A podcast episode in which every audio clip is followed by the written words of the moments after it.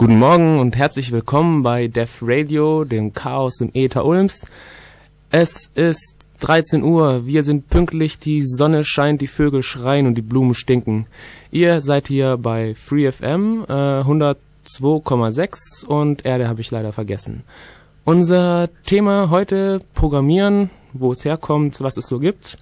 Und im Studio sind heute Markus, Alex ist da und Manu und meine Wenigkeit. Ähm, genau, Musik.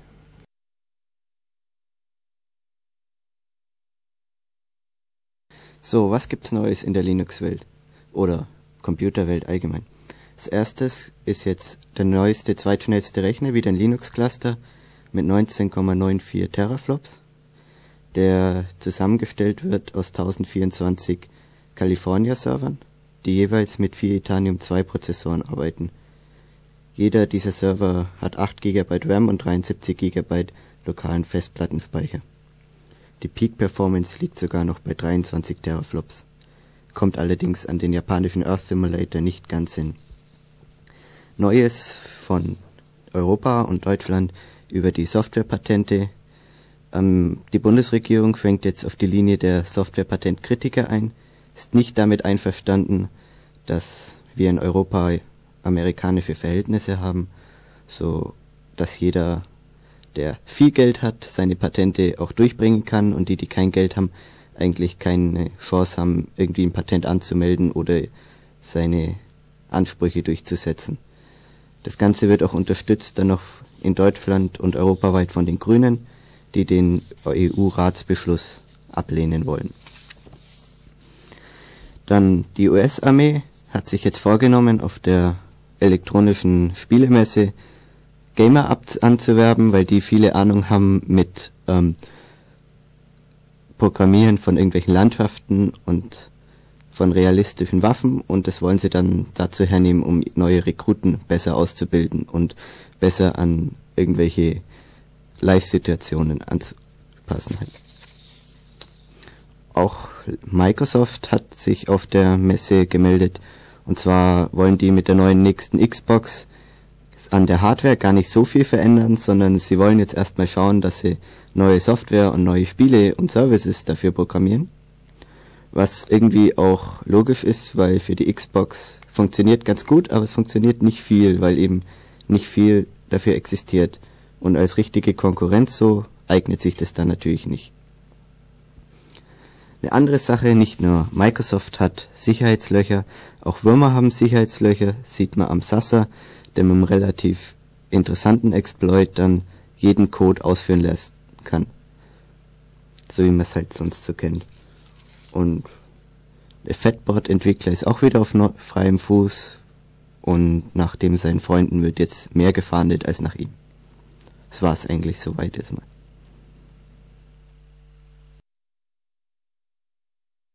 Herzlich willkommen bei Def Radio, wir sind ja wieder.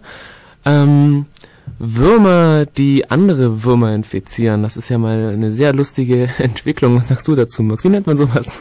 Ein Wurmler. Ja, typischer Fall davon.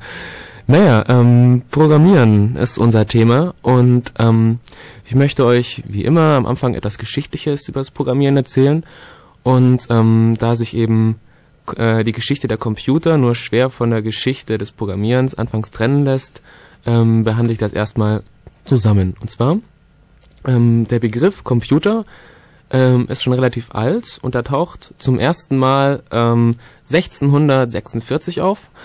Und zwar wurden damit ähm, Personen bezeichnet, die bei der Erstellung von Kalendern eben den Verlauf der Zeit berechnen und die Wochentage. Und ähm, dieser Begriff Computer ist auch bis in den 20er und 30er Jahren unseres Jahrhunderts eigentlich beibehalten worden. Ähm, Im englischen und britischen Bereich hieß es dann äh, The Computers und es waren dann ähm, äh, ja, das waren Frauen, die via Tabellen eben ähm, Formeln berechnet haben, also Frauen mit mathematischer Ausbildung, die im Observatorien dann gearbeitet haben. Das waren Computer.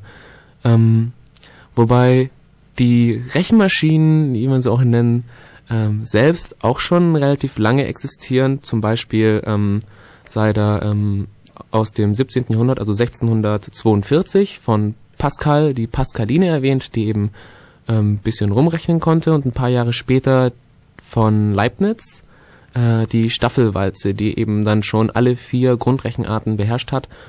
Und ähm, lustigerweise hat er sie deshalb entworfen, weil er die aufwendigen Rechenarbeiten als unwürdig für einen Mathematiker ansah und deshalb hat er eben das Ganze gemacht. Ähm, interessanterweise ist Faulheit immer irgendwie ähm, der Grund für große Erfindungen in meinen Augen. Das gilt übrigens auch fürs Programmieren. Also Faulheit ist eines jeden Programmierers größte Tugend. Richtig, also ihr habt's gehört. ähm, später, also ein wichtiger Name ist dann noch Babbage.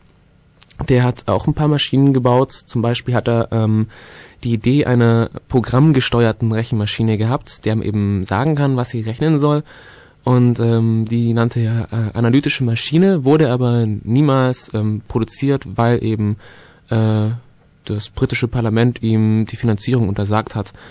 Wobei ähm, äh, eine Frau, nämlich ähm, Lady Ada Lovelace, eine Mathematikerin und Mitarbeiterin von Babbage, ähm, hat eben schriftlich trotzdem ähm, in dieser Maschine programmiert, sag ich mal, und hat eben dann ein Programm geschrieben, mit dem man die ähm, Bernoulli-Zahlen ähm, berechnen konnte. Und damit war sie ähm, der erste Programmierer der Welt. Und ähm, auch wenn man es nicht so oft hört, der erste Programmierer war eine Frau.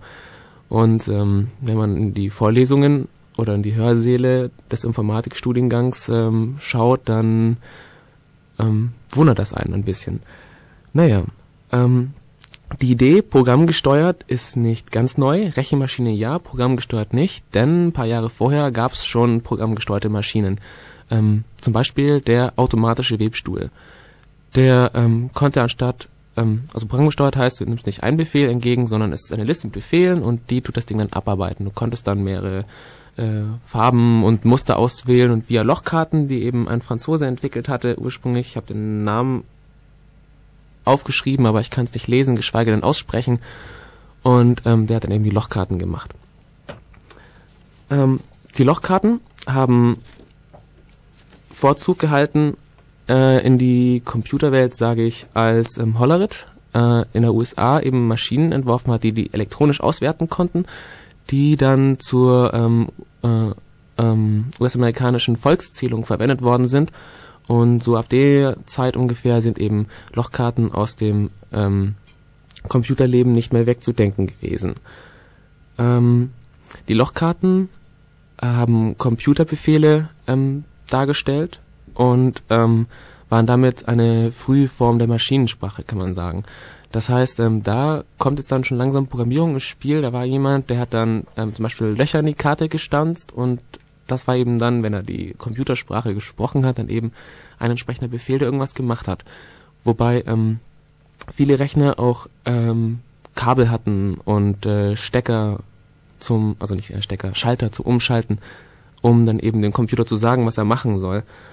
Ähm, das war relativ aufwendig, da der Mensch eben wissen musste, was er, ähm, er musste die Codes irgendwie kennen und verstehen und das war sehr fehleranfällig. Deshalb hat man dann nach anderen Möglichkeiten gesucht, wie man sowas vereinfachen kann und da kam dann äh, der Assembler auch ins Spiel. Und ähm, zwar war das eine ähm, symbolische Darstellung der ähm, ja, Computerbefehle, kann man sagen. Während ein bestimmter Impuls oder ein bestimmtes Lochraster einem bestimmten Befehl entsprach, war es eben so, dass man ähm, ein bestimmtes Wort hatte, das dann später eben in dieses äh, Lochraster übersetzt werden konnte mittels Übersetzer, auch Compiler genannt, die eben auch nur Programme waren. Also anstatt dass ich ähm, ähm, wirre Löcher in eine Lochkarte gestampft habe, habe ich ähm, Wörter reingestampft, sozusagen, die dann nicht mehr irgendwelche Zahlen waren, sondern Wörter wie ähm, lade das Register irgendwo hin oder ähm, mach dies, mach das und das war dann die Maschinensprache. Und es war auch noch relativ aufwendig und äh, man hat überlegt, was man weitermachen konnte und da kommt jetzt dann die erste Hochsprache ans Tageslicht. Ähm, die erste richtige Hochsprache, in dem Fall Fortran. Ähm, jetzt werde ich erstmal ein bisschen Musik spielen, weil ich habe jetzt schon lange genug geredet und damit die Leute nicht einschlafen, hört ihr jetzt irgendwas.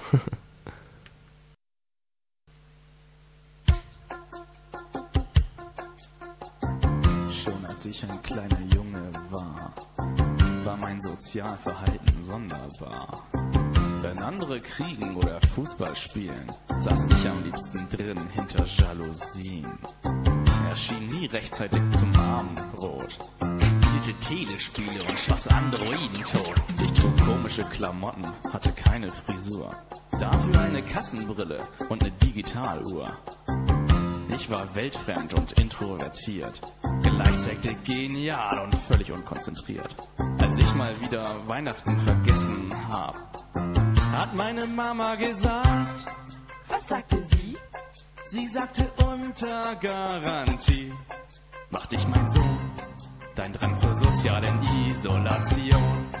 Einmal berühmt. Sie sagt mein Sohn, du wirst bestimmt ein Programmierer.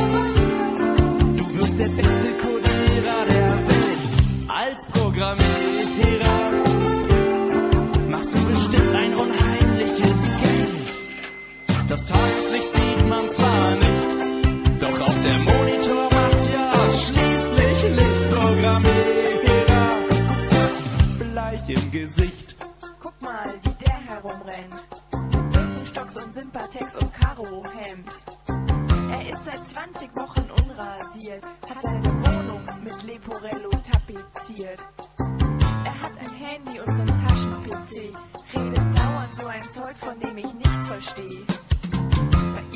l'épreuve.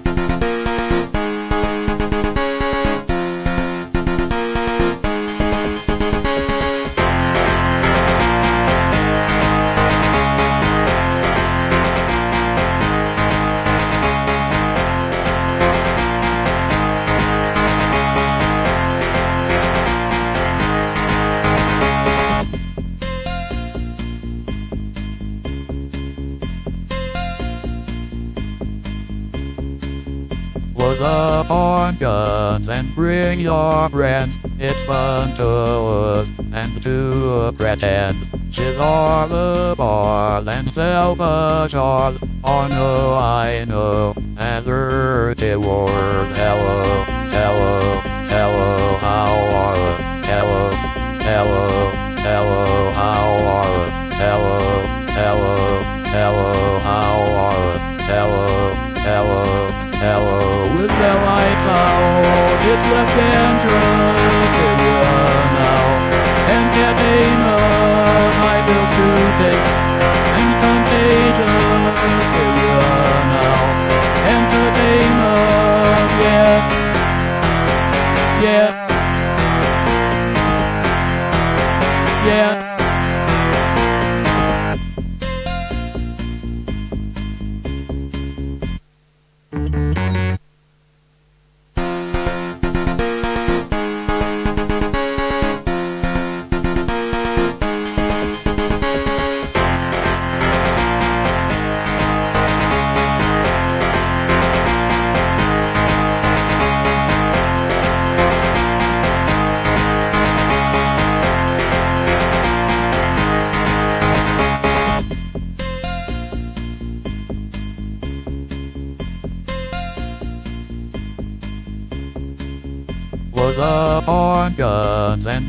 Your friends. It's fun to us and to pretend.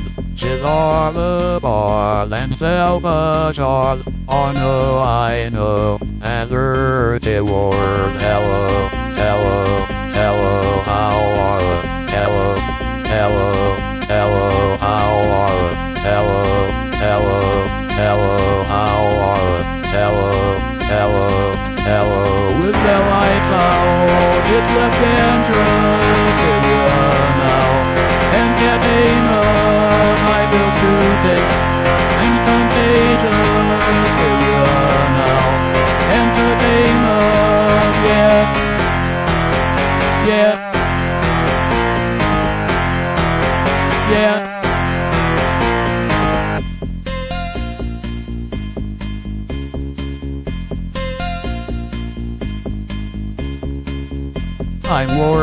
Worse at what I the best and for this gift I feel blessed. Our little group has always been and always will until then. Hello, hello, hello, how are? Hello, hello, hello, how are? Hello, hello, hello, how are? Hello, hello, hello well I know all that's left and right.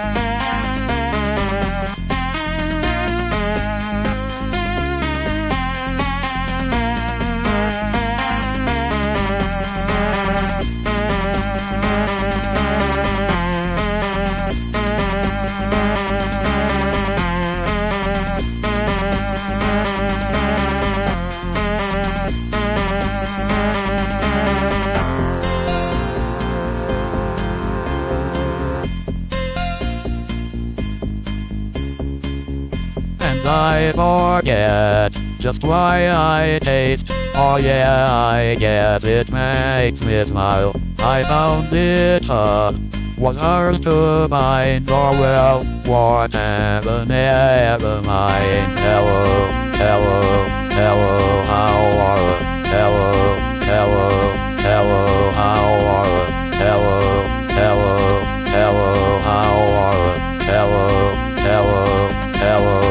will I out. It left angels here now, and their dangers I will soon.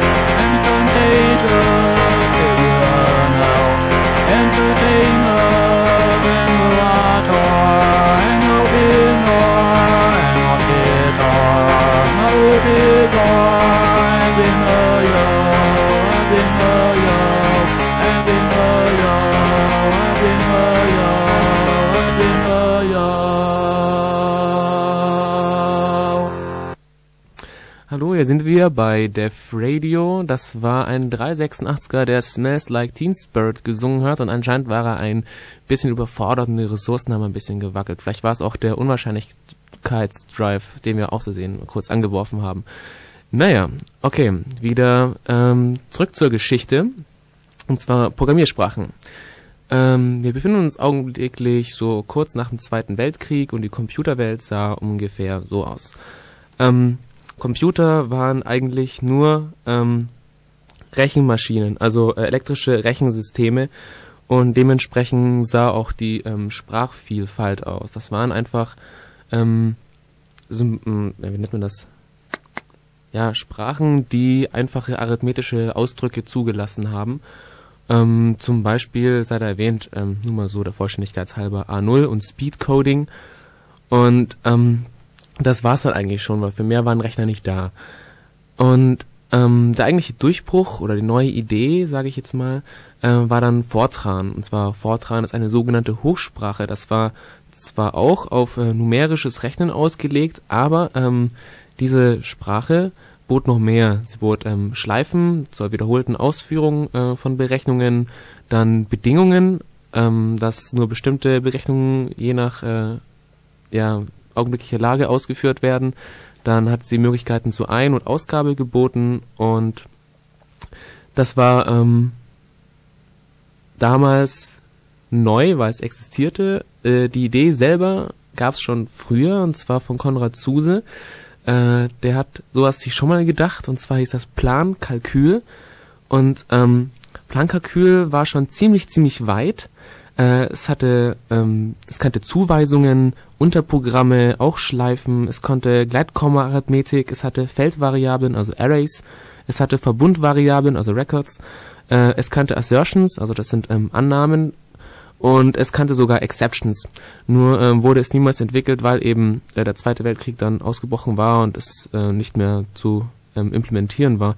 Äh, veröffentlicht wurde Plankalkül allerdings schon, und zwar äh, 1972 und implementiert wurde es dann im Jahre 2000, also vor vier Jahren von der Freien Universität in Berlin.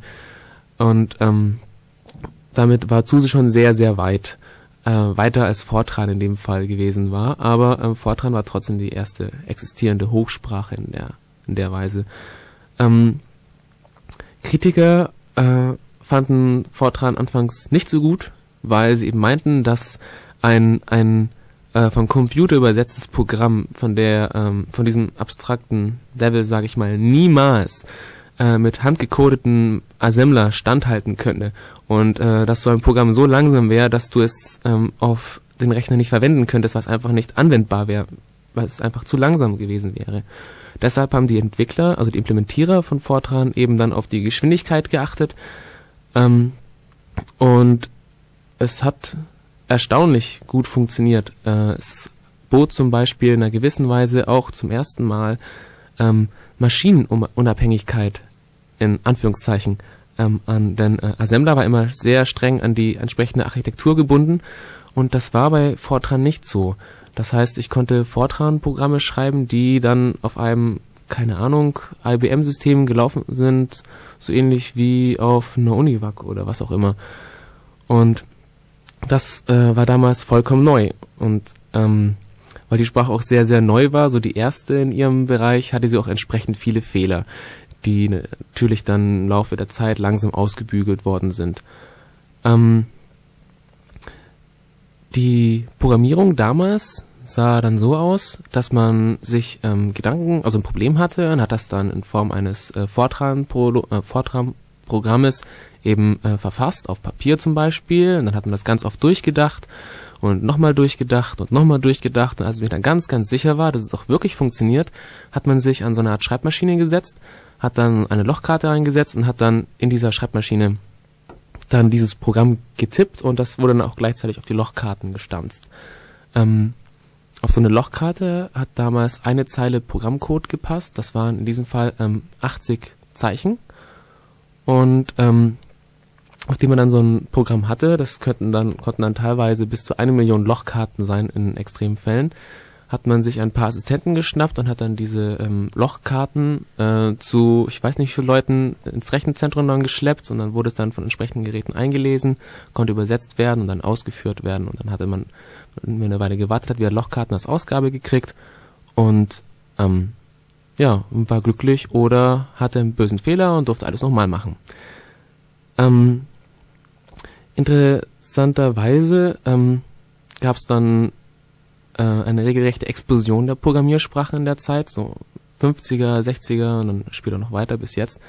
Und es hat sich ähm, regelrecht eine äh, Evolution der Sprachen gebildet, in, äh, wo sich die Sprachen gegenseitig verdrängen und verschmelzen und man hat auch in letzter Zeit sozusagen äh, viel dazugelernt. Zum Beispiel bei Fortran war es so, dass äh, Variablennamen auch Leerzeichen enthalten konnten, was eben zu enormen Verwirrungen geführt hatte und ähm, man hat mit der Zeit gemerkt, dass eben was eine Sprache leisten musste und konnte da eben entsprechend feilen wobei es auch dann äh, verschiedenste Anwendungsbereiche für Sprachen gab, so dass sich auch Nischen gebildet haben. So gibt es auch unterschiedliche Sprachen.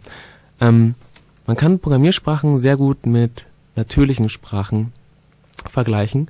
Und zwar äh, natürliche Sprache dient, um ähm, Gedanken auszudrücken und auch Gedanken zu strukturieren. Und ähm, es ist schwer, in eine Richtung zu denken, äh, in der man in dieser Sprache also die man der Sprache nicht direkt mit Worten ausdrücken kann. Und ähm, so ähnlich ist es auch mit Programmiersprachen. Denn ähm, Programmierer tendieren dazu, ihre ähm, Problemlösung äh, in Strukturen äh, zu suchen, die eben die Sprache unmittelbar darstellt. Das heißt, ähm, eine, ja, eine Kenntnis von verschiedenen Programmiersprachen, sage ich mal, kann damit auch äh, vergleicht werden mit einer Erweiterung des Vokabulars. Und ähm, jetzt möchte ich noch ein bisschen Musik spielen und danach wird der Markus noch was über die verschiedenen Arten von Programmiersprachen äh, erzählen. Ihr seid hier bei Def Radio gelandet und ähm, wir, also es geht um Programmiersprachen und zwar genauer um Arten von Programmiersprachen. Ähm, man kann oder wir wollen die Programmiersprachen, äh, die Menge aller Programmiersprachen in prozedurale, funktionale, logische und objektorientierte Sprachen ein bisschen einteilen versuchen. Ähm, ich werde jetzt mal was zu den ersten dreien sagen und objektorientiert ist ein bisschen, wollen wir ein bisschen ausführlicher machen, da sagt dann Mev noch was dazu. Fangen wir an mit den prozeduralen, prozeduralen oder auch imperativen Programmiersprachen. In solch einer Programmiersprache setzt sich ähm, das Programm aus einer Folge von Anweisungen zusammen. Das elementare Element ist hier die Wertzuweisung. Also ich habe eine Variable und weise ihr einen Wert zu, den ich berechnet habe. Ähm, das grundlegende Modell äh, baut auf dem Begriff des Zustands auf. Ähm, man ähm, sieht das als eine Abstraktion des Speicherinhalts der Maschine und des Ablaufzustandes. Also ich habe praktisch Variablen und äh, Zustände. Ähm, und je nachdem, in welchem Zustand ich bin, ähm, verhält sich das Programm anders, beziehungsweise kriegen, haben die Variablen bestimmte Bedeutung. Ähm, und dann, was auch äh, ein sehr wichtiges Element ist bei äh, prozeduralen Programmiersprachen, sind die Prozeduren äh, als Unterprogramme. Also man kann da Unterprogramme formulieren die Ablaufsteuerung ähm, bei prozeduralen Programmiersprachen äh, funktioniert hauptsächlich durch Iteration. Iteration möchte ich kurz erklären, das ist für einen Informatiker ein wichtiger Begriff. Äh, das Wort Iteration kommt vom lateinischen iterare, das heißt wiederholen. Äh, man versteht darunter eine Methode, äh, sich der Lösung des Rechenproblems schrittweise, aber zielgerichtet anzunähern, und zwar durch wiederholte Anwendung desselben Rechenverfahrens. Meistens iteriert man mit Rückkopplung, das heißt die Ergebnisse eines Iterationsschritts werden als Ausgangswerte des jeweils nächsten Schrittes genommen, bis die gewünschten Werte erreicht sind. Also kurz, im Allgemeinen wird ähm, bei der Iteration dasselbe Verfahren auf dieselben Daten angewandt, zum Beispiel in einer Schleife. Und die wird so lange durchlaufen, bis ein bestimmtes angegebenes Ziel, nämlich die Abbruchbedingung, erreicht ist. Also als Beispiel zum Beispiel, ähm, eine Iteration wäre, knete den Teig so lange, bis er äh, sich weich anfühlt oder so ähnlich. Das ist ein typischer Fall. Weil Teig not weich knete, quasi. typische Sprachen, ähm, also typische prozedurale Sprachen wären zum Beispiel äh, Fortran, das hat Mev vorher schon erwähnt, äh, ein ganz altes Schätzchen. Dann Kobol, Pascal, das kennen vielleicht mehrere Leute, oder Informatiker, die äh, im Nebenfach, äh, Mathematiker, die im Nebenfach Informatik machen, kennen wahrscheinlich Modular. Äh, das ist ein bisschen so wie Basic, nur mit Datentypen. Basic gehört übrigens auch dazu. Äh, C gehört dazu und natürlich auch alle objektorientierten Sprachen, aber da kommen wir später noch dazu. Also Java, LPC, C++, Objective-C, die gehören auch dazu. Die nächste ähm, große Klasse, sage ich jetzt mal, von Programmiersprachen wären die funktionalen oder auch applikativen Programmiersprachen. Hier ist äh, das elementare Sprachelement nicht die Zuweisung, sondern die Funktionsanwendung als, als Elementarschritt äh, und als Kompositionsprinzip. Ähm, also ich äh, habe praktisch Rückgabe, also ich habe Funktionen und die Funktionen haben Rückgabewerte. Und diese Funktionen kann ich mit anderen Funktionen verschachteln. Also die Rückgabewerte von einer Funktion nehme ich direkt als Eingabe für die nächste Funktion. Das ist mit Kompositionsprinzip gemeint. Äh, es gibt hier kein Konzept des Zustands, der verändert werden kann. Das heißt, also das ist ganz interessant, ist ein bisschen schwer vorstellbar, aber es gibt keine destruktiven, das heißt wertveränderten Operationen auf Variablen. Das heißt, wenn einmal eine Zuweisung erfolgt ist, dann bleibt das auch so. Die, der Wert der Variable wird äh, nicht geändert, wobei das meistens sowieso nur ein äh, Rückgabewert von der Funktion ist. Den gibt die Funktion so zurück, der ist auch nicht änderbar. Ähm, Rekursion ist dann neben der, dieser Funktionsanwendung das Hauptelement der Ablaufsteuerung. Jetzt kommen wir zu einem irgendwie schwierigeren Thema und zwar, was ist eigentlich Rekursion? Also um Rekursion zu verstehen, sollte man zunächst einmal ähm, Rekursion verstehen.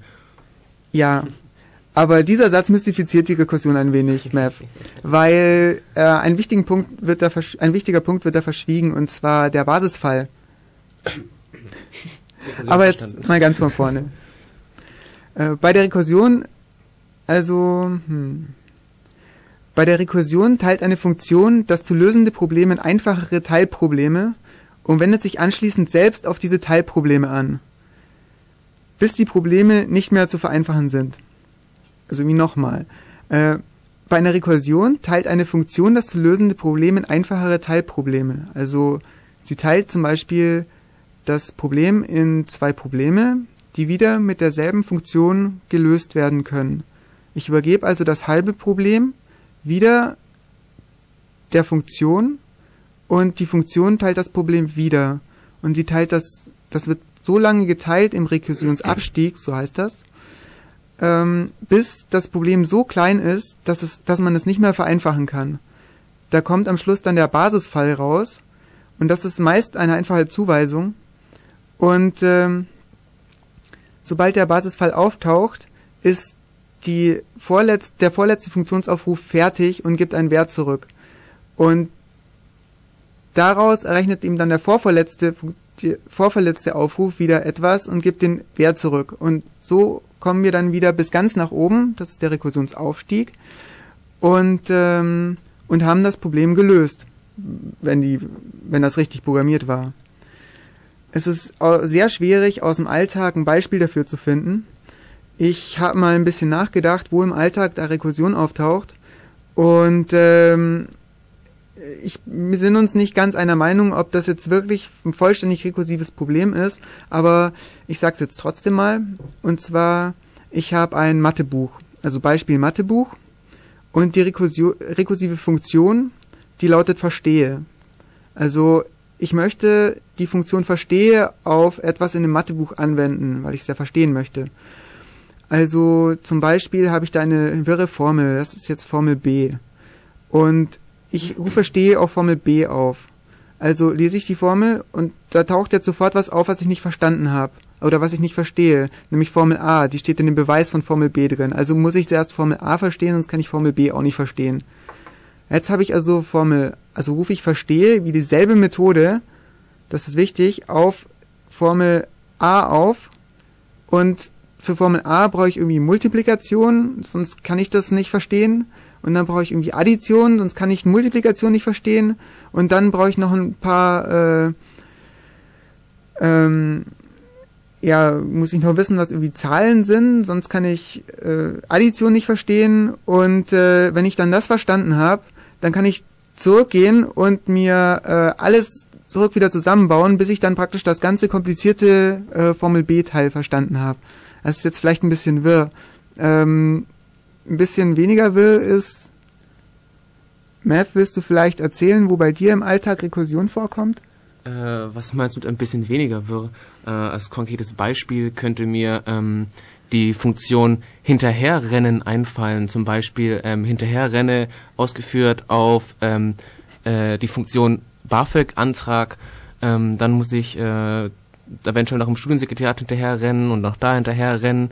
Und ähm, das läuft dann so weiter rekursiv, bis ich dann zu einem Basisfall komme, der dann zum Beispiel ist ähm, zu spät oder hat sich erledigt und dann baut sich alles zusammen und irgendwie kriege ich dann doch noch meinen BAföG-Antrag. Ich denke, das ist vielleicht auch noch ein rekursives Beispiel, das mir nennen könnte. Ähm, ja, genau. Markus, du darfst wieder. Ja, es, es fällt schwer. Gutes Beispiel. Zu spät ist ein guter Basisfall.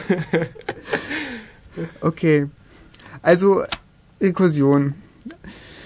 Ähm, typische Sprachen für diese funktionalen Sprachen, wo wir waren, wären jetzt ähm, Lisp und Haskell. Wenn mal Informatik studiert oder so, dann kriegt ihr wahrscheinlich in der KI hauptsächlich mit Lisp zu tun und wenn ihr ähm, wenn ihr gemeine Professoren habt, dann kriegt ihr es im Grundstudium mit Haskell zu tun. Ähm, das dritte wären, die dritte Klasse wäre die logischen bzw. prädikativen Programmiersprachen. Das möchte ich nur ganz kurz erwähnen. Hier ist ein Programm eine Sammlung von logischen Formeln, ähm, meistens Prädikatenlogik. Äh, das System selbst, also praktisch der Interpreter, prüft diese Formeln, ob die wahr oder falsch sind und gibt gegebenenfalls, wenn sie erfüllbar sind, äh, Variablenbelegungen aus, die die Formel wahr machen. Wenn es keine solche Belegung gibt, dann gibt es eben aus, dass die, dass die Formel nicht erfüllbar ist, dass praktisch falsch ist. Ähm, die dafür nötige Auswertungsstrategie, also um die Formel auszuwerten, die ist nicht Bestandteil des Programms, das ich geschrieben habe, sondern die ist praktisch Bestandteil der Sprache beziehungsweise eben des Interpreters. Ähm, also ich programmiere quasi durch logische Spezifikation, also in einer deutlich höheren Abstraktionsebene als bei anderen Programmiersprachen. Ähm, intern wird bei solchen logischen Programmiersprachen ein bestimmter Typ von Rekursion auch angewandt, um das zu beweisen.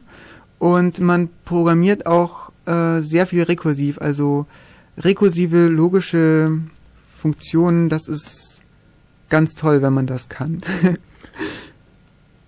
Aber es, es, also man muss sagen, ich habe das ja irgendwie der Uni gelernt und es fällt den Studenten schon schwer, mir eingeschlossen. Also ich bin da auch noch nicht so ganz sicher. Also entweder finde ich's ähm, absolut genial oder absolut krank. Also ich bin da immer so im Zwiespalt, weil. Äh. Für einige Probleme ist es absolut genial. Zum Beispiel, wenn das Problem eh schon rekursiv war, dann kann man das da ganz leicht formulieren.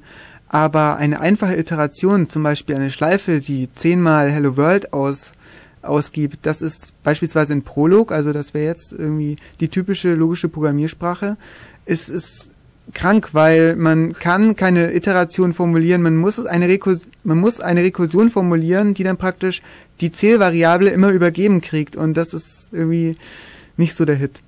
Soweit ich weiß, ist ähm, eine der größten Datenbanken der Welt äh, in Prolog realisiert und zwar diejenige, die die ähm, Flugreisedaten irgendwie weltweit organisiert, weil ähm, für bestimmte Probleme eignet sich ähm, so eine logische Sprache hervorragend und solche, ich sage jetzt auch mal rekursiven Probleme zu lösen, ist da wirklich Zucker drin. Ja, ja ich glaube, das ist DB2, ne?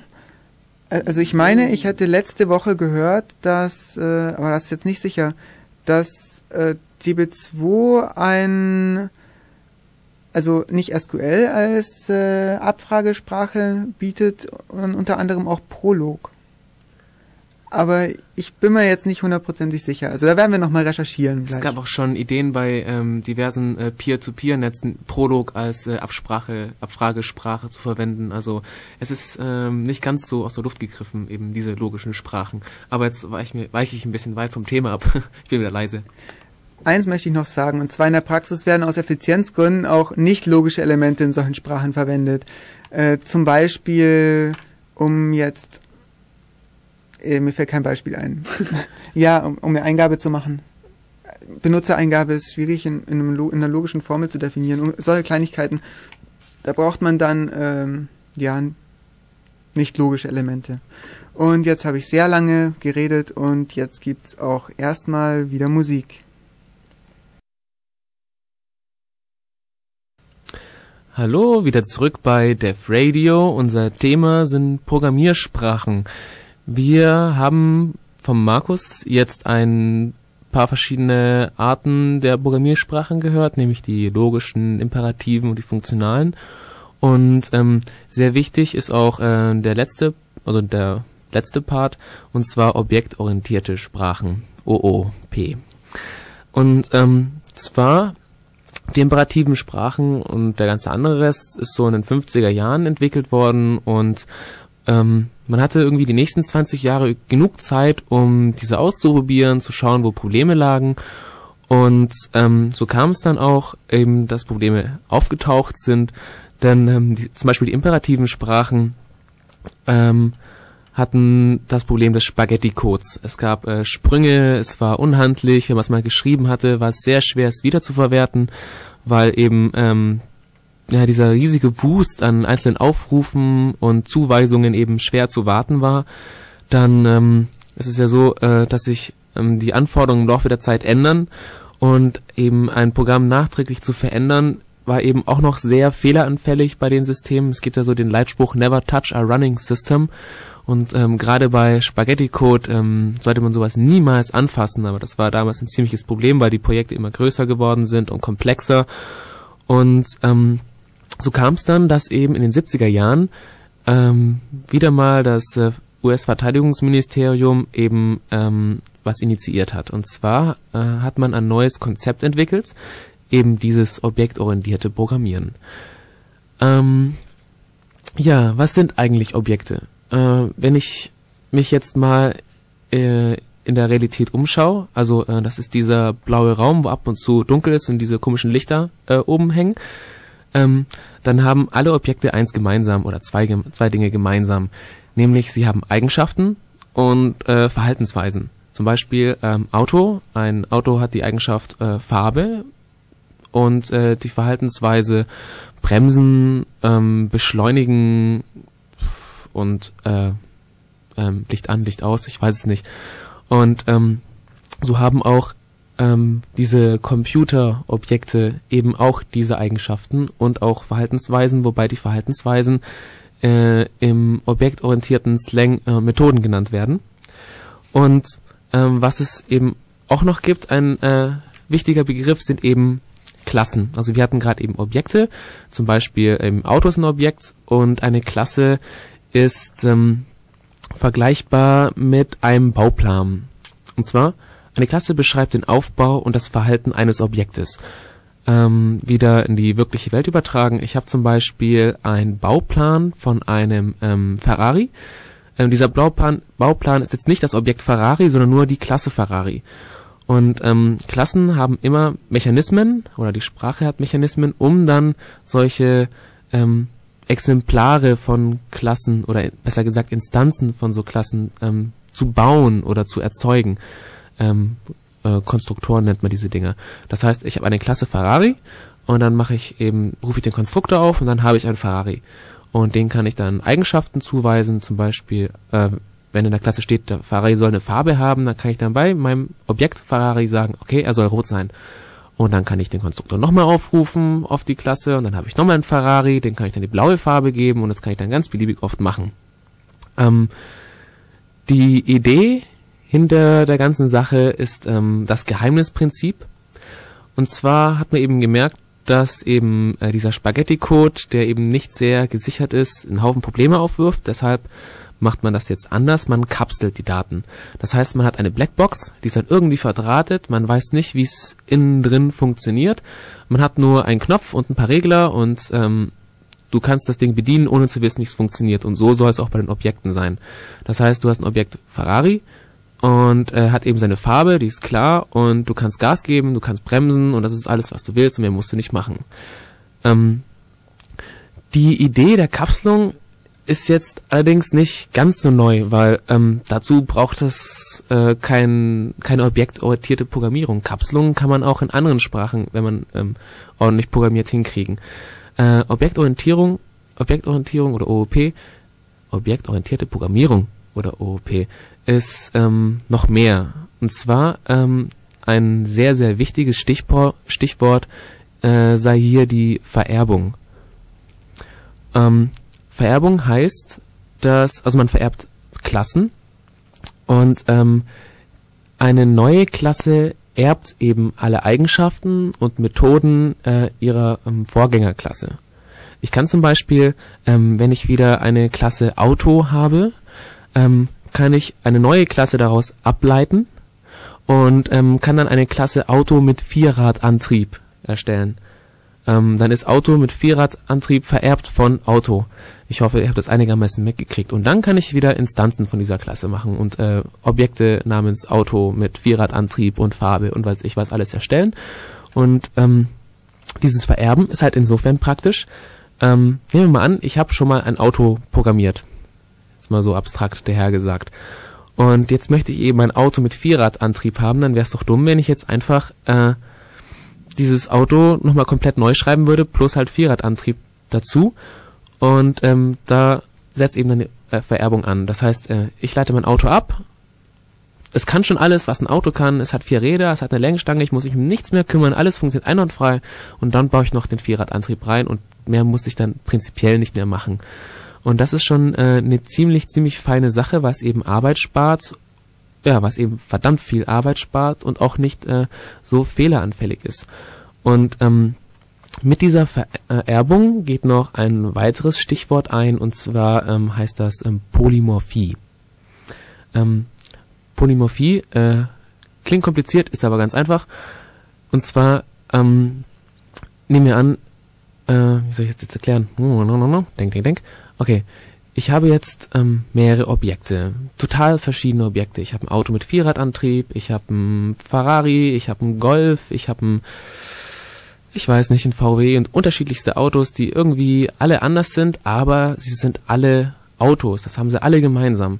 Das heißt, wenn ich jetzt ähm, eine, eine Routine schreiben will, die irgendwas Bestimmtes macht, dann musste ich früher bei ähm, diesen äh, alten iterativen, äh, imperativen Sprachen halt dann einmal diese Routine für Autos mit Vierradantrieb schreiben, einmal diese Routine für Ferraris schreiben, einmal diese Routine für äh, VWs schreiben. Und ähm, dank dieser Polymorphie ist es eben so, weil ein Ferrari, ein VW, alles Autos sind, haben sie auch alle Eigenschaften von dem Auto gemeinsam. Das heißt, alles, was ich mit einem Auto machen kann, kann ich auch mit einem Ferrari machen, kann ich auch mit einem VW machen und das ist dann ähm, auch einfacher zu ähm, benutzen, weil ich mir eben auch dann wieder sehr viel Programmierarbeit spare und außerdem bedient es sich auch sehr, sehr intuitiv. Ähm, dann ähm, den letzten Stichpunkt, den ich bei objektorientierter Programmierung noch bringen möchte, äh, ist die abstrakte Klasse. Und zwar ähm, abstrakte Klassen gibt's im Alltag weniger, aber ähm, ich probier's mal so. Wir hatten ja ganz am Anfang äh, eine Klasse gebaut, nämlich Ferrari. Ja? Und ähm, Jetzt äh, habe ich dann vor, noch eine Ferrari, äh, eine Klasse ähm, VW zu bauen, eine Klasse Mercedes und so weiter. Und ähm, irgendwie ist es so, dass mir auffällt, dass alle Klassen eben vier Räder haben, eine Längsstange haben, ein Dach haben meistens. Und die haben sehr, sehr viel gemeinsam. Und dann könnte ich ja einfach ähm, eine Klasse Auto programmieren ähm, und sie als abstrakte Klasse ähm, definieren. Ähm, abstrakt deshalb, es gibt eigentlich kein Objekt Auto in dem Sinne. Jedes Auto hat irgendeine Marke oder ist irgendwie konkret. Es gibt nicht das Objekt Auto. Insofern kann es auch nicht gebaut werden, aber es hat trotzdem schon gewisse Eigenschaften wie ähm, Reifen, Lenkstange und so weiter und so fort. Und das ist eine abstrakte Klasse. Das heißt, ähm, ich definiere einmal meine Klasse Auto. Ähm, die kann ich jetzt nicht zu Objekten machen, aber ich kann sie vererben. Das heißt, wenn ich einmal meine Klasse Auto habe, dann vererbe ich sie zu einer Ferrari, muss dann nur noch irgendwie die Eigenschaft schnittige Form hinzufügen. Dann ähm, vererbe ich sie zu VW, muss dann nur noch die Eigenschaft äh, günstigen Preis hinzufügen.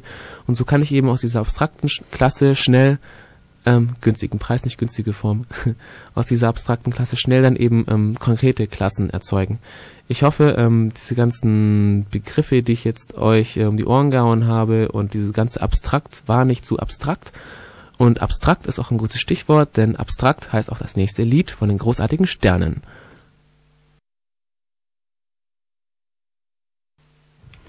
Und da sind wir auch schon wieder. Ähm, wir haben jetzt die ganze Zeit über Informationsverarbeitung geredet und äh, die Informationen, die, dir, die wir da verarbeiten wollen, die muss, wollen wir ja auch irgendwo speichern. Also wenn ich ein Programm schreibe, dann muss ich auf vielfältige Arten und Weisen meine Daten speichern.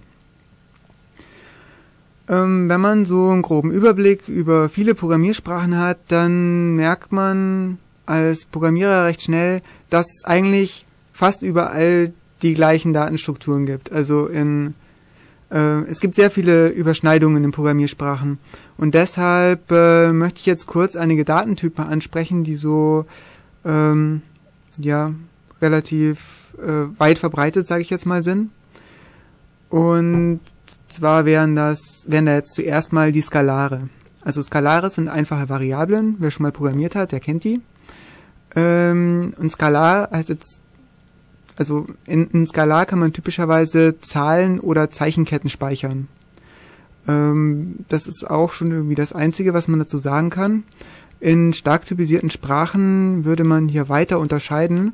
Also da würde es beispielsweise Integers geben, in dem man einen bestimmten ganzzahligen Zahlenbereich speichern kann, beziehungsweise würde es auch andere Typen geben, zum Beispiel äh, Fließkommatypen, also für Kommazahlen, äh, zum Beispiel Float oder Double oder Real. Und äh, es würde dann äh, wahrscheinlich Strings geben in der Sprache, in dem man jetzt Zeichenketten direkt speichern kann oder Chars, in dem man nur einzelne äh, Zeichen speichern kann. Das könnte jetzt entweder ein ASCII-Zeichen sein oder Unicode.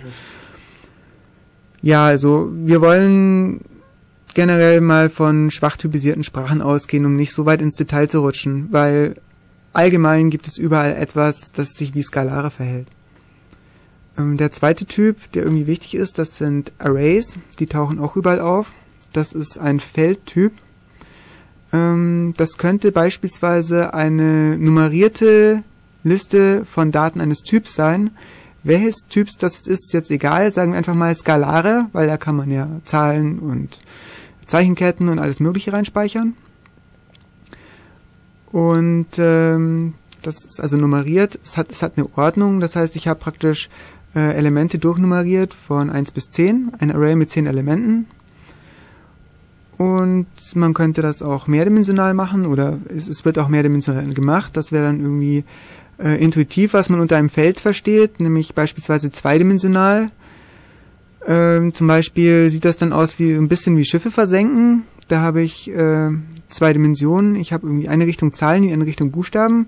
Bei Arrays hat man typischerweise in beide Richtungen Zahlen, aber es gibt trotzdem zwei Richtungen. Also kann ich dann praktisch äh, quadratisch viele Werte speichern. Oder wie bei einer Matrix zum Beispiel ein bisschen mathematisch zu werden. Ja, zum Beispiel könnte man eine, die Zahlen einer Matrix in, zwei, in einem zweidimensionalen Array speichern. Ähm, das ist übrigens äh, zu was gut oder so, wenn ihm das jetzt zu abstrakt ist. Also äh, wenn man mal bedenkt, wie möchte ich eine Matrix sonst speichern, das ist schwierig, weil die Zahlen ja alle im Verhältnis zueinander stehen. Wenn ich jetzt irgendwie einen Haufen Variablen hernehmen würde, dann also einzelne, dann wäre das ein Riesenproblem. Vor allem, weil also ich habe gesehen bei Programmieranfängern, wenn die Programme schreiben und die noch nicht wissen, was Arrays ist und die dann irgendwie was, zum Beispiel ein Feld speichern wollen, zum Beispiel jetzt eine Matrix, dann nehmen die halt so Variablennamen wie x11, x12, x21, x22 zum Beispiel. Ähm, das ist nicht so dynamisch, weil sie können jetzt da halt nur äh, Matrizen speichern, die genau auf 4 auf 4 sind, also die genau praktisch vier Elemente, äh, 2 auf 2 sind, die genau vier Elemente haben. Das möchte man ja nicht. Ähm, einen weiteren wichtigen Datentyp, den es gibt, das sind äh, Hashes, so heißen sie in Perl oder Vektoren, heißen die, glaube ich, in Java und C. Bin mir jetzt gerade nicht sicher. Wie auch immer. Äh, das ist auch ein Feldtyp. Ähm, der hat aber typischerweise Skalare als Keys statt Nummern. Der ist also ungeordnet. Das heißt, ich habe keine Reihenfolge 1 bis 5 beispielsweise, sondern ich habe eine Ansammlung von Key-Value-Paaren. Also ähm, Beispiel, mir fällt dir gerade ein gutes Beispiel ein. Du bist der Meister der guten Beispiele. Du hast ein Hash und du sagst nicht, du bist das fünfte Element, sondern du bist das Element äh, Fnords und dann gibt, gibt dir die Antwort drauf. Also ähm, du greifst auf die einzelnen Elemente nicht über Nummern zu, sondern über Begriffe eigentlich. Ja gut, also mir ist gerade was eingefallen. Ich habe ein Spiel und das Spiel hat Spieler. Und zu jedem Spieler gibt es beisp wird beispielsweise die Farbe gespeichert. Dann wird noch gespeichert, wie oft er schon dran war und die Punkte, die er gerade hat. Und dann würde ich zum Beispiel darauf zugreifen, wie zum Beispiel ähm, der Hash von Spieler ähm, Math oder so. Da stehen dann die ganzen Daten drin. Oder eben ein Pointer auf die ganzen Daten oder das Objekt oder wie auch immer. Ähm, dann gibt es noch weitere grundlegende Datentypen, die ich jetzt nicht unbedingt ansprechen will. Äh, es gibt Referenzen, das ist noch ganz wichtig.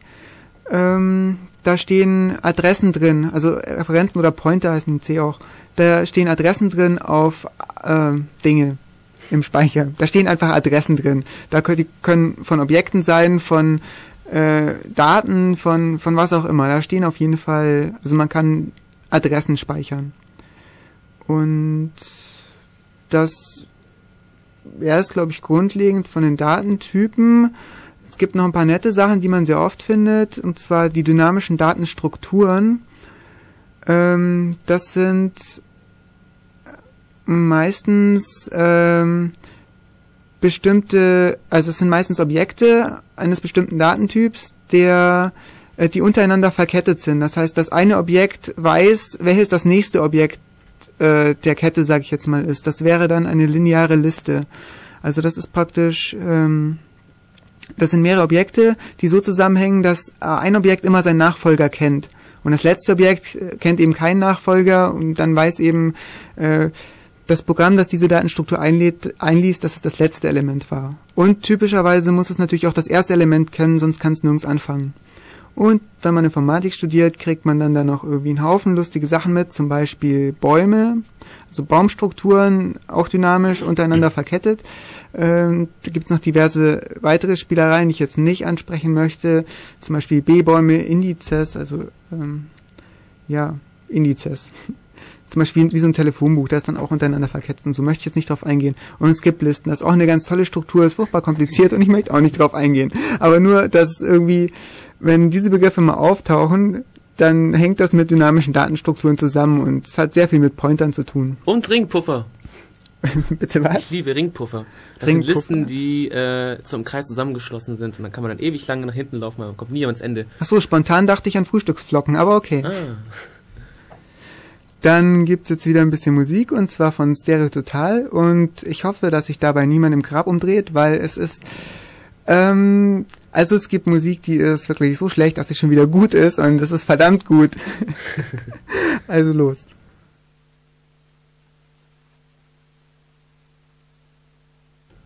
Und da sind wir schon wieder. Und ähm, was wir irgendwie, was uns eben noch eingefallen ist, wo wir noch was zu sagen wollen, ist äh, ein paar weitere interessante Programmiertechniken. Und zwar möchte ich noch das dynamische Programmieren ansprechen und Mev möchte was zu parallelem Programmieren sagen.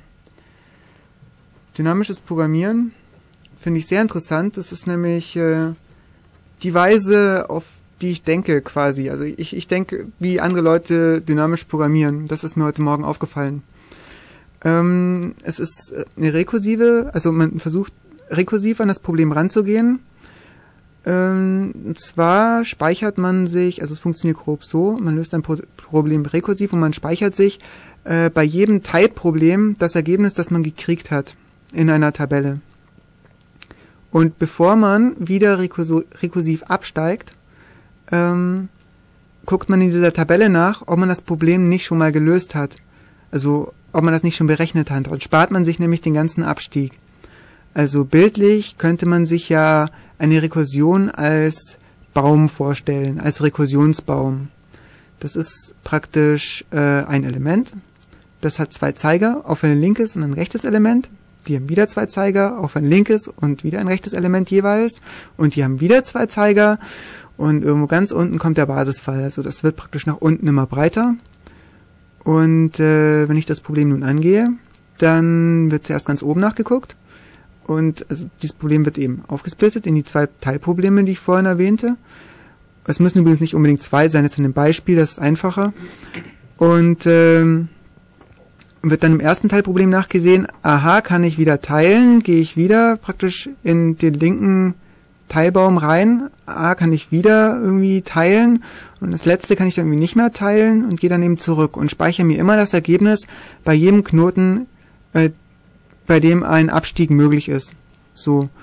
Und wenn jetzt ich irgendwo hinstoße und ich schaue in der Tabelle nach und habe eben das Problem, die Lösung schon gefunden, dann ähm, spare ich mir eine riesige Rumrechnerei, weil die ähm, dieser Rekursionbaum wird ja nach unten immer Rekursionsbaum wird nach unten immer breiter und ich muss die alle berechnen und ähm,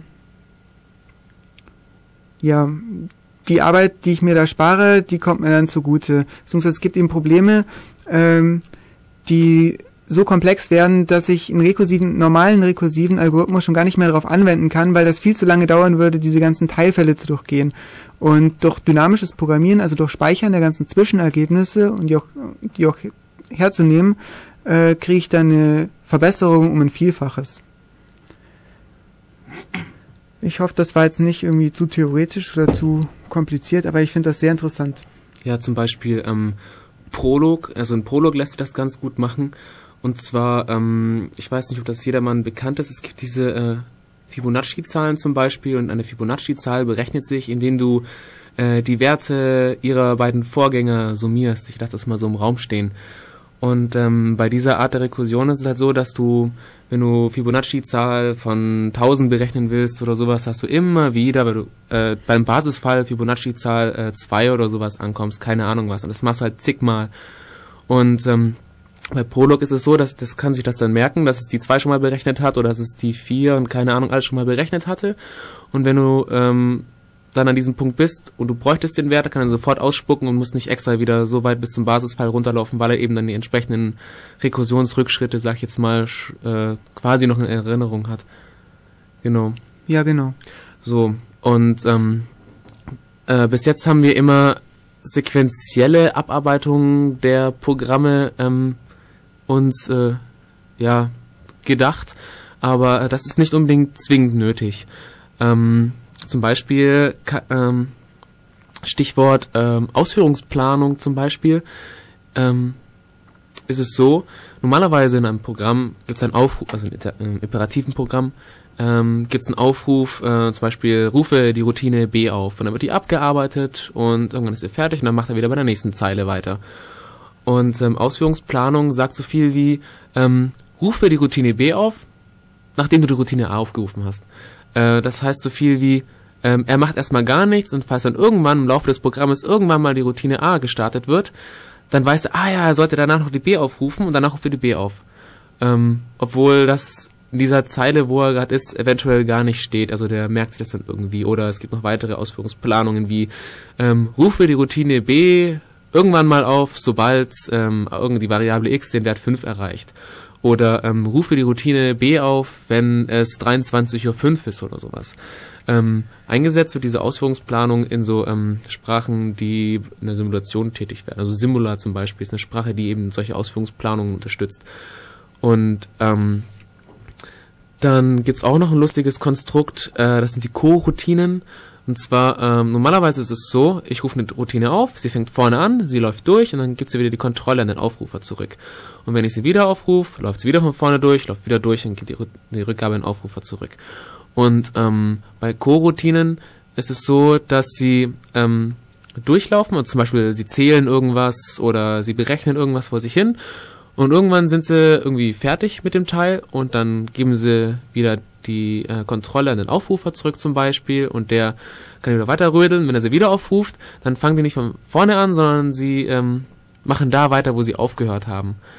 Ähm, das ist, ähm, ich weiß nicht, welche Sprachen das implementieren. In C kann man das äh, ungefähr hinkriegen. Da gibt's ähm, äh, lokale Varia äh, globale Variablen, die nur äh, lokal in äh, einer Prozedur zur Verfügung stehen, aber das braucht man relativ selten. Es ist nur so eine so eine Komfortsache.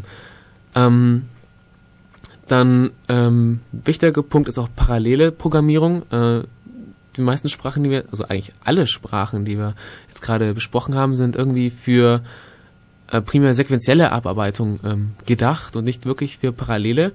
Und ähm, parallele Programmierung, da gibt's ähm, zwei Möglichkeiten. Und zwar ähm, eine ist zum Beispiel, man hat ähm, mehrere Prozessoren, lass es virtuelle Prozessoren sein, er hat mehrere Prozessoren und jeder Prozessor äh, berechnet fröhlich vor sich hin und rechnet irgendwelche Teilprobleme, es wird so aufgesplittet.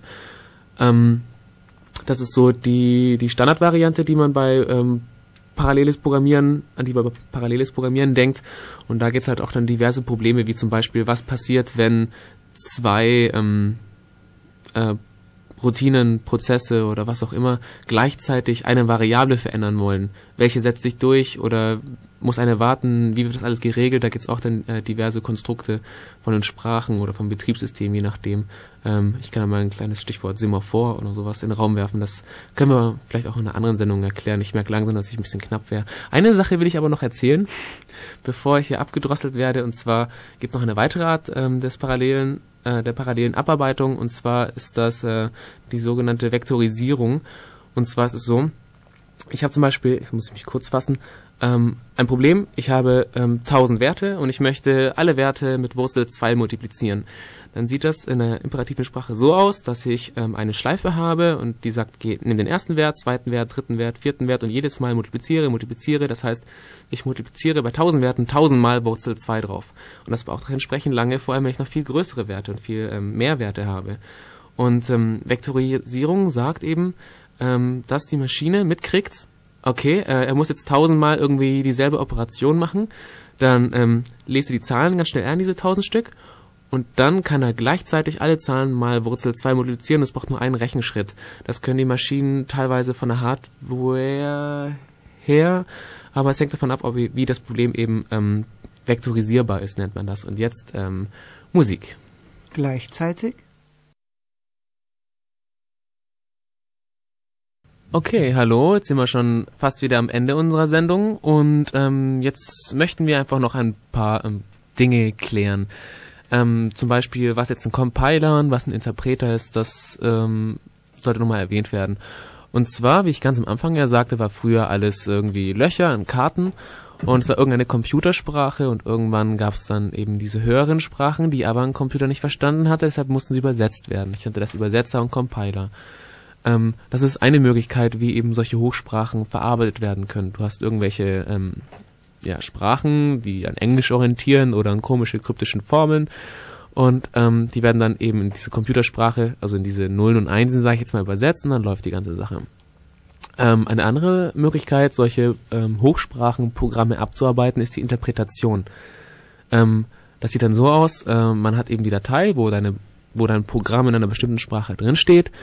Ähm, der Computer hat ein anderes Programm, das schon aus Nullen und Einsen besteht, öffnet dann eben deine Datei und dann guckt es eben rein, ja, was steht da? Steht da jetzt ein Hello World oder sowas? Dann schreibt ein Hello World, ähm, trifft auf eine Schleife, dann macht er was, das ist eine Schleife, sondern und führt es dann Schritt für Schritt aus. Also er interpretiert die Zahlen einzeln, während ein Compiler komplett übersetzt. Das sind so die groben Unterschiede. Ähm, wobei es auch so Art Mischformen gibt, wie zum Beispiel Java und Perl, das muss ich jetzt nicht extra erwähnen, das ist einfach eine Mischform und ähm, fertig. Ja, komm. Sagen wir's, sagen wir's doch. Sag du's. ich will nicht. Na gut, also in Java ist es so, ähm, in Java wird der Java-Code in einen Bytecode kompiliert und dieser Bytecode wird von einer Virtual Machine ausgelesen. Also das wird nicht irgendwie ein Assembler gemacht und der Prozessor macht das dann auch nicht direkt, aber das direkt ab, also den Assembler-Code, sondern ähm, Das wird dann ein Bytecode übersetzt, der auf der Java Virtual Machine läuft, und diese Virtual Machine gibt's dann beispielsweise für Windows, für Linux, für äh, macOS, für beliebige ähm, Plattformen, für Handys zum Beispiel. Und äh, die Java-Programme laufen eben dann ohne Änderung, ohne Neukompilierung auf allen diesen Plattformen. Und weil Mev noch Perl erwähnt hat, ähm, Perl in Perl wird ähm, der Source Code äh, genommen und von dem Perl Interpreter, das heißt der Interpreter, in einen Bytecode kompiliert. Und dieser wird dann interpretiert. Also der Bytecode, dieser, diese Zwischenstufe, sage ich jetzt mal, äh, wird dann vom Perl-Interpreter interpretiert. So funktioniert das. Und deshalb ist auch ein ganz gutes Beispiel für eine Mischform. Wobei es bei Perl dann noch ziemlich kompliziert ist, da eben äh, Perl oder ein Perl-Programm sich selbst noch verändern kann und keine Ahnung was und der sehr, sehr flexibel ist. Das heißt, äh, da wird noch einiges äh, rumgedreckelt, sage ich jetzt mal. Perl ist sowieso ganz toll, da müssen wir mal eine, eine Sendung drüber machen, glaube ich. ja, ist glaube ich auch eine Sendung in Perl gesprochen. Oh ja, Ähm, das geht. ja, in, in einer Zeile. naja. Und ähm, was auch noch erwähnt werden sollte, sind die ähm, geheimnisvollen, nur aus dunklen Quellen erreichbaren, illegalen, wahrscheinlich äh, Compiler und Disassembler. Und ähm, ja, da möchte ich oder möchten wir ein bisschen entmystifizieren, was das angeht. Und zwar ähm, ein Compiler übersetzt äh, eine Hochsprache in ähm, Assembler, also in diese Symboldinger wie verschiebe und lade ins Register und das dann anschließend eben in Nullen und Einsen. Und ähm, dieser Schritt von Assembler in Nullen und Einsen übersetzen, der heißt eigentlich kompilieren. Und ein Decompiler macht nichts anderes, als Nullen und Einsen wieder in diese symbolischen Worte zu übersetzen. Und das ist an sich keine große Sache, geht ziemlich schnell und ähm, Windows zum Beispiel hat standardmäßig einen Decompiler mitgeliefert, äh, der heißt Debug, mit dem kannst du dann ruckzuck eben deine, deinen Programmcode eben in diese Assemblersprache übersetzen. Und wenn du noch einen Schritt weitergehen willst und wieder die Hochsprache haben willst, dafür gibt's dann, ähm, oh, Verzeihung, ich habe gerade einen Verdreher drin gehabt. Ja, ich hab's gemerkt. Ähm. also was Mev eben meinte, ist der Disassembler. Genau, Und der Decompiler äh, übersetzt, äh, ja, das ist eigentlich, eigentlich war es gar nicht so falsch, weil eigentlich könnte man, äh, naja, man, man könnte Decompiler als eine Art Überbegriff sehen. Also ein Ja, richtig. Decompiler übersetzt, versucht wieder in die Hochsprache zu übersetzen. Also dass man es praktisch in der Hochsprache wieder lesen kann. Äh, das funktioniert meines Wissens richtig gut mit Java. Äh, mit anderen Hochsprachen funktioniert es nicht so gut. Ähm, fast immer gehen Varia äh, es gehen immer gehen Variablennamen verloren und Kommentare und äh, Textformatierung und Kram, wenn es böse läuft, gehen noch die ganzen Methodennamen verloren und ja, also bei Java gehen die Methodennamen nicht verloren. Also ähm, bei einigen Sprachen geht Dekompilieren halt sehr schwer, weil es wird ja die Hochsprache in diese Assembler erstmal übersetzt und dann wird optimiert. Das heißt, doppelte Zeilen werden rausgeschmissen und das wird verschwunden, da wird noch was gekürzt und dann wird es in und Einsen übersetzt. Und da geht eben haufenweise Information verloren. Deshalb ist es halt oft einfach eher nicht wirklich möglich, wieder zum Hoch, äh, zur Hochsprache zu kommen. Ähm, ja, und ich denke, das ist auch schon genug gelabert und jetzt spielen wir äh, Cake.